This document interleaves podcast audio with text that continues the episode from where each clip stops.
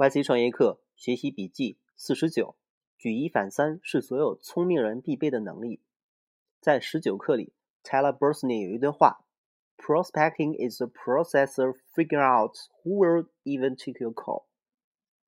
There is this guy at Everett Rogers who has created a technology life cycle adoption curve.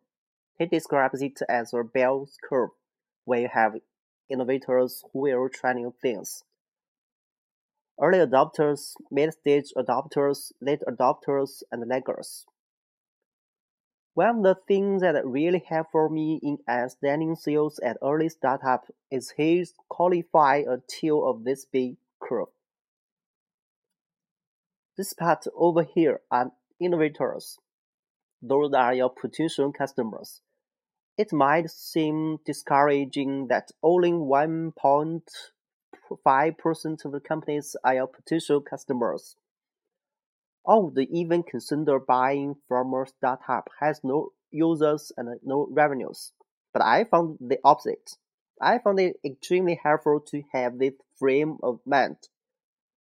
Because when you only 1.5% of companies will even take your call or consider using your product, you realize what a number scheme this becomes If you want to reach that 1.5% and you want to get some early sales, you are hopefully starting to realize you have to do a lot of calling. You have to talk to a lot of people. 举一反三的能力很重要。训练这方面的能力，其实只需要不断的问自己一句话就可以了。那这个道理还可以运用在什么地方？事实上，举一反三 也是一种类比能力，大多数人是愧于这种能力的。在反复看创业课的整个过程中，我不断的想起各种各样小时候反复学过的成语：刻舟求剑、邯郸学步、井底之蛙、东施效颦、叶公好龙、一叶障目、水滴石穿、画蛇添足。哪个不是创业课里反复强调的东西呢？小时候学过，效果。并不妨碍自己重蹈覆辙，更不妨碍自己重蹈覆辙而不自知。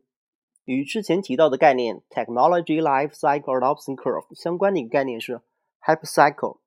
学一个新概念之后，要不断的反复的问自己：那这个概念、这个道理还可以运用在什么地方呢？